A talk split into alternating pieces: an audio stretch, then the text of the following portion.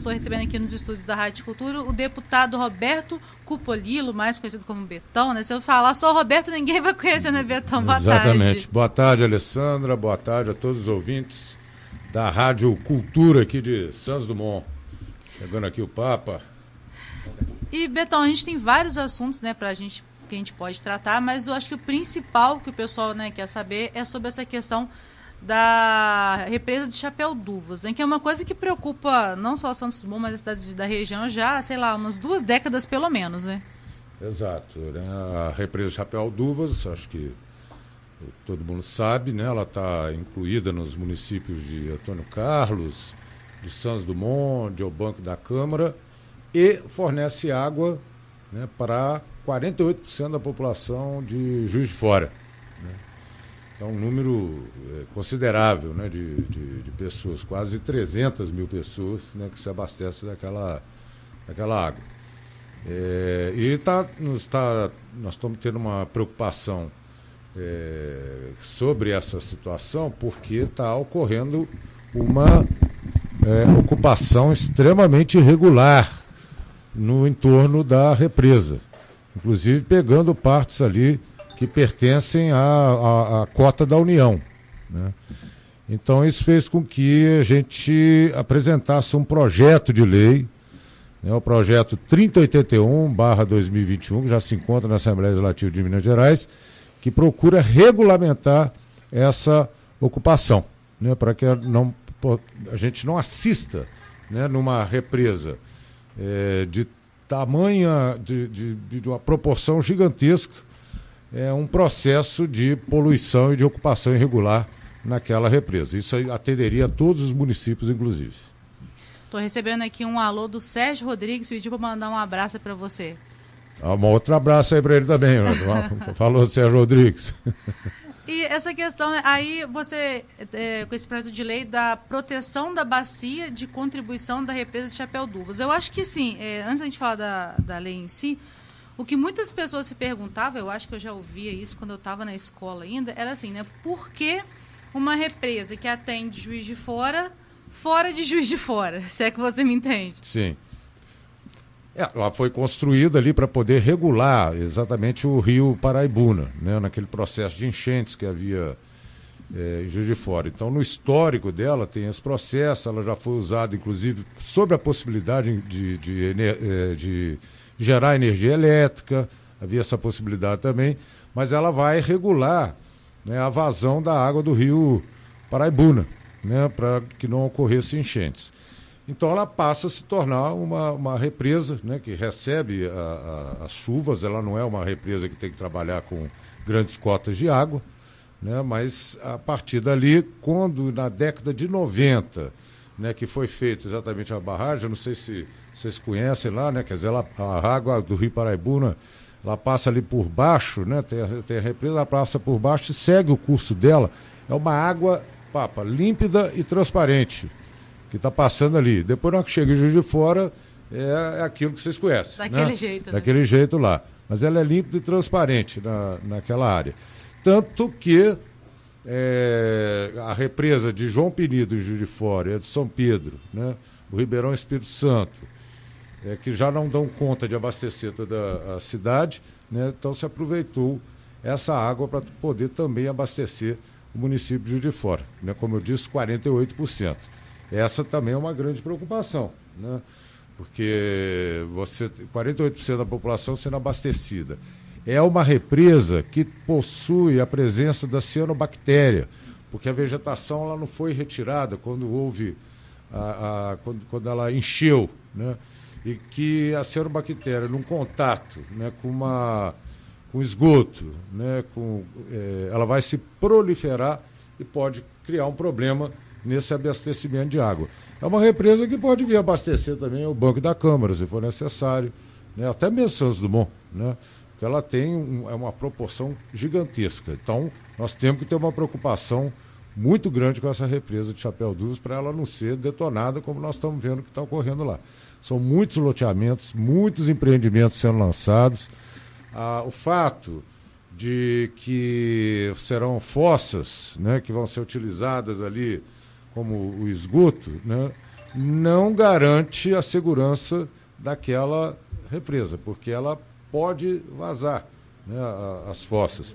Você ainda tem estabelecimentos de animais soltos ali naquela região que também vão é, é, jogar. É, é, é como se chama? O, a, a, as fezes né, dos animais dentro da água. Né? Lanchas andando para todo lado lá, né? lanchas grandes, inclusive, embarcações. Está havendo um assoreamento muito grande nas margens da, da represa, nas margens da represa, que também é uma preocupação, ou seja, ela vai se deteriorando. Né? Plantações de eucalipto até na beirada da represa. É muita coisa que está acontecendo. É muita lá. coisa. É muita coisa que está acontecendo. Então nós temos que ter um olhar especial. Esse projeto de lei que nós apresentamos, ele se baseia é, já num projeto de lei, né, já em leis anteriores, é, que já prevê o que, que não pode ter ali, né, é, indústrias poluentes, destilarias de álcool, metalurgia e siderurgia, químicas, artefatos de amianto, matadouro, processamento de material radioativo, curtumes. Isso tudo já é previsto em uma lei estadual de número 10.793, de 2 de julho de 1992. Mas o que, que nós estamos fazendo ali? Que além dessa lei que já existe, é, a gente tem que observar o zoneamento ambiental da bacia, né, o estabelecimento de padrões de qualidade ambiental, a criação de unidades de conservação, recuperação de áreas degradadas, licenciamento ambiental principal, educação ambiental e instrumentos econômicos fundamentados nos princípios do usuário pagador e protetor recebedor, tais como pagamento por serviços ambientais e outros tipos de incentivo, inclusive fiscais. E a criação e a manutenção de sistema de informações da, dessa bacia, né, que ficará, inclusive, que serão regula regulamentados pelo Estado de Minas Gerais. Então, ele é um projeto inédito e que ele pode ser usado, esse projeto, ele pode ser usado em outras bacias como essa de Chapéu Duvas pelo Estado afora. Né? Então ele é um projeto piloto que vai poder ser usado no Estado afora. E como que o projeto prevê, é, por exemplo, essa questão da fiscalização? Até porque é uma área muito grande, né, Betão? Como é que Sim. vai ser feita essa fiscalização? É, a fiscalização tem que ser garantida pelo Estado, né, ou talvez até pelos próprios municípios. Né? Lá hoje você tem, se não me engano, dois ou três guardas, três no máximo, né? para tomar conta de toda aquela Nossa. área. Né? Humanamente é, impossível. É humanamente impossível. Então você vê coisas absurdas ali na, na, naquele entorno. E as pessoas chegando, lá, porque você tem uma cota ali máxima, que é a cota da União. Né? E as pessoas estão entrando dentro da cota da União também, com pista para descer. É, é, né, bom, a pista para descer lancha, é, uma série de, de, de, de outras possibilidades. Né? Uhum. É, nós tivemos a oportunidade de rodar uma boa parte lá da, da represa. Mas você fazendo um, um pegando o Google, né, com Maps, você consegue observar bem como nós temos casas se proliferando lá sem qualquer tipo de, de, de regulação, né, podemos dizer assim. No caso, por exemplo, dessas casas que já estão lá, o que, que acontece? Ela vai ter que entrar no processo de regulamentação, de regularização lá. Obviamente não se vai tirar as casas, vai ter que fazer adaptação, né, sobre, principalmente sobre essa questão do esgoto. Né, Para onde que ele vai ter que. Ele vai, não, não, não podemos permitir que ele escoa em direção às águas. Né, porque todo mundo sabe, muitas vezes os, as, as fossas entopem, começam a transbordar e aquilo vai vazando, vai indo direto para para a água até o proprietário se dar conta que tem que retirar, é um processo difícil. Né? Então, as casas estão lá, já foram é, construídas, mas vai ter que fazer as adaptações necessárias, até mesmo que o, para que o morador, que é aquela pessoa que já tem a casa, possa usufruir exatamente de uma represa em, em condições adequadas. Só para o pessoal de casa entender, Betão, é um projeto de lei, né? Você criou esse projeto e agora depende, né, também de aprovação. Sim. Ela tá, tá ela se encontra na Assembleia Legislativa, é, vai ser oferecido um relator, né? Para começar a tramitar na Comissão de Constituição e Justiça. Né? Depois ela passa pela Comissão do Meio Ambiente e também na Comissão é, de Minas e Energia. Né? Então ela tem que passar por essas três comissões antes de chegar ao plenário para ser votada. E isso vai ser um pouco custoso, é porque a gente está falando de já estão praticamente em dezembro, né? Sim, isso provavelmente deve tramitar a partir do ano que vem. Né? Porque agora nós estamos assistindo lá o Assembleia Fiscaliza, que está tendo nessa semana. Eu estou indo para lá, né? Devo chegar de noite lá em Belo Horizonte para já estar tá participando amanhã. É, e depois nós vamos ter ainda mais umas duas reuniões de plenário, é, talvez para votar, né, se, se for destrancada a pauta, projetos de lei de deputados, porque a pauta está trancada em função do regime de recuperação fiscal, que foi apresentado pelo governo de Minas Gerais. Entendi. E aí, na sua previsão, você acha que consegue aprovar até quando essa, esse projeto? Não, isso vai depender como que ela vai é, andar nas comissões, as comissões. nas comissões, né? Pode ser que queiram fazer audiências públicas e tal, mas o, o professor Wilson Acácio, que foi eleito recentemente coordenador do Fórum Mineiro de Bacias Hidrográficas. Né? É, nós estamos tentando agendar uma reunião com o presidente da comissão, que é o deputado da primeira comissão, que é o deputado Sábio Souza Cruz, e também com o presidente da Assembleia Legislativa, né? para que esse projeto possa andar o mais rápido possível, porque os empreendimentos estão surgindo. Né?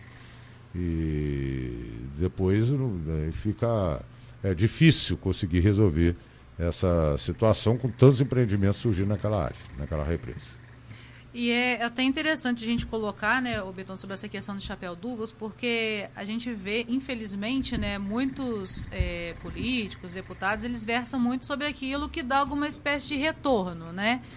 E, e aí você está, além de não ter esse, uma espécie de retorno, vamos dizer assim, financeiro, principalmente para empresários, né? Pelo contrário, você está meio que atrapalhando o setor imobiliário que pensava em pegar uma fatia daquela região, né?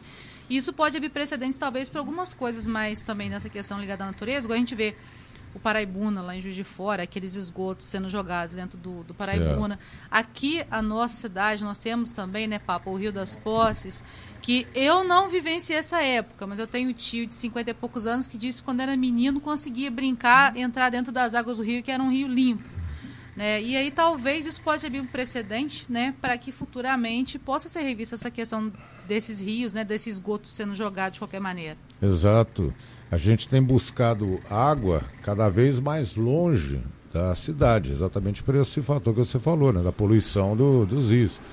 Provavelmente, esse é o maior bem que nós temos, né? A água é o maior, é o mineral mais valioso né, do mundo. Né? E se você for observar a história da cidade, Juiz de Fora, Santos Dumont, temos cada vez ido mais longe buscar as águas porque nós estamos poluindo as águas próximas da gente. Né?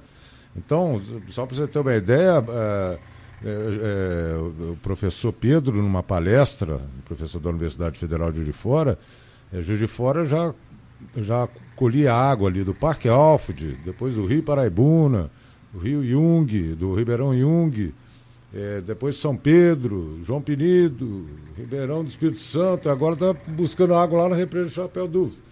Né? Então, as, os outros mananciais que vão se deteriorando, né, faz a gente ir mais longe. Então, é, você tem diversas empresas também procurando explorar a água.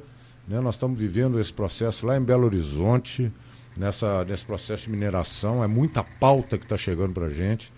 É, o aquífero Cauê, por exemplo, que alimenta um milhão de pessoas, né? de que abastece um milhão de pessoas com água lá em Belo Horizonte, está para ser praticamente invadida pela Vale né, que vai procurar, vai tentar tirar o minério que está dentro desse aquífero. É o maior aquífero que existe de topo de montanha aqui no Brasil, se não do, do mundo. Então eles vão tentar tirar o minério lá dentro, vai acabar com esse aquífero. Está tendo uma polêmica também sobre a Serra da Moeda em Belo Horizonte. Quer dizer, são todas bacias de contribuição para abastecer Belo Horizonte. Então é isso que a gente está tá vivendo né, no Brasil inteiro. Então, é esse tipo de, de, de atividade, né, a gente tem que ter muito cuidado. Por isso que é importante a gente estar abastecendo essa gigante represa que nós temos aqui do nosso lado, que é a represa de Chapéu Duvas. Um bem.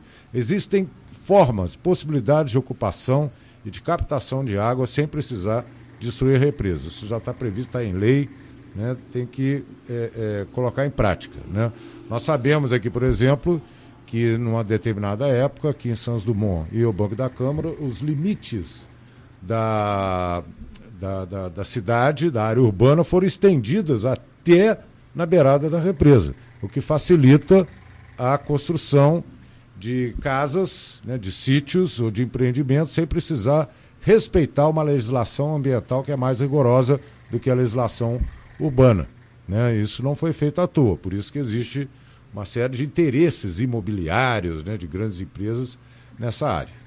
A gente vê com grande preocupação essa questão até das próprias indústrias.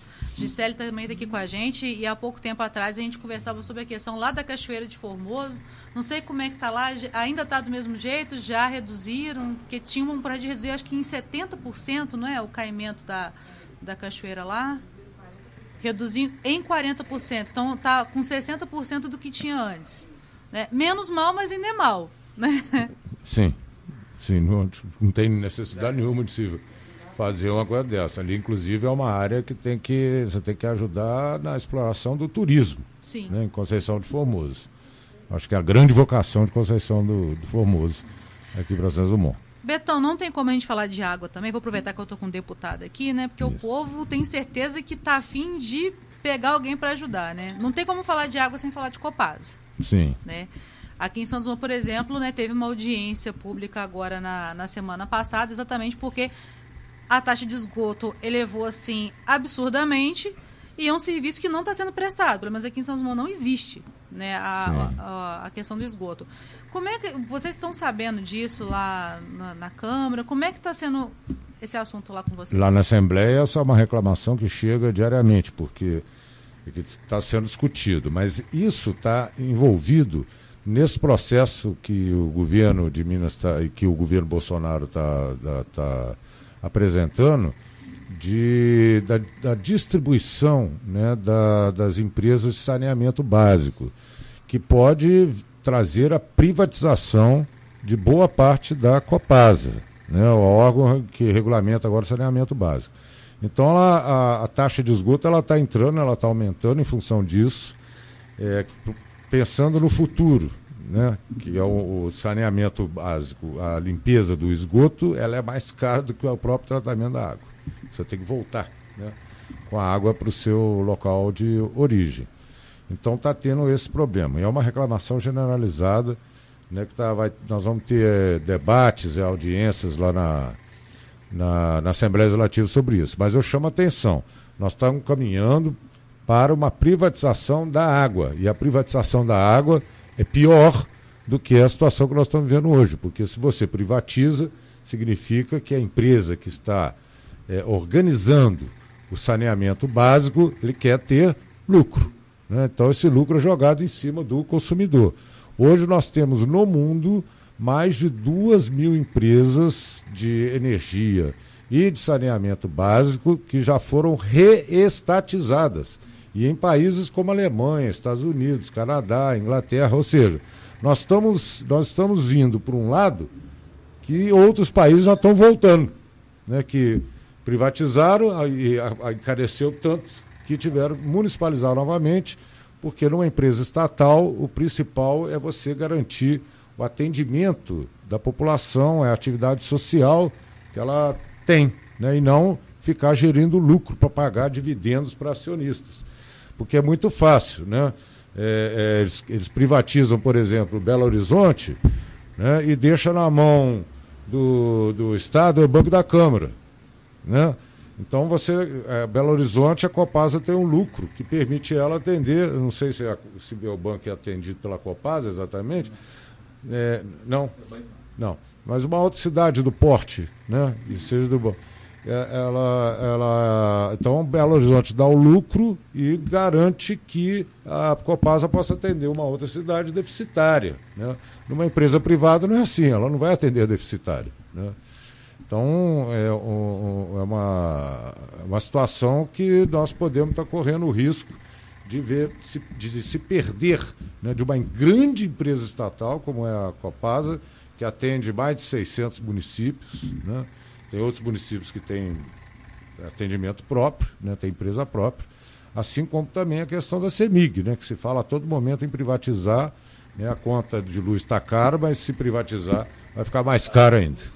Ô, Betão, qual que é o limiar da privatização? Porque a gente percebe que lá de 90 para cá, né, como eu sou muito privatização, tem até um livro chamado Privataria Tucano, né, PSTV privatizou muita coisa. Uhum. Muita gente fala que alguns órgãos de, realmente deveriam ser privatizados, citam, por exemplo, a questão das comunicações, o serviço de telecomunicações que melhorou com a privatização, que a Telemig não, não dava conta, não supria, ter um telefone em casa era muito caro, né? Qual que é o limiar? O que, que deveria ser e o que, que não deveria ser privatizado? Não, esse da telecomunicação é porque já havia um processo tecnológico no mundo, né, que já estava sendo elaborado, celular, o WhatsApp, e nós vivíamos aqui num processo de, de, de telefone de orelhão, né? É isso que você falou, era conseguir alugar um telefone para pôr em casa, ou comprar.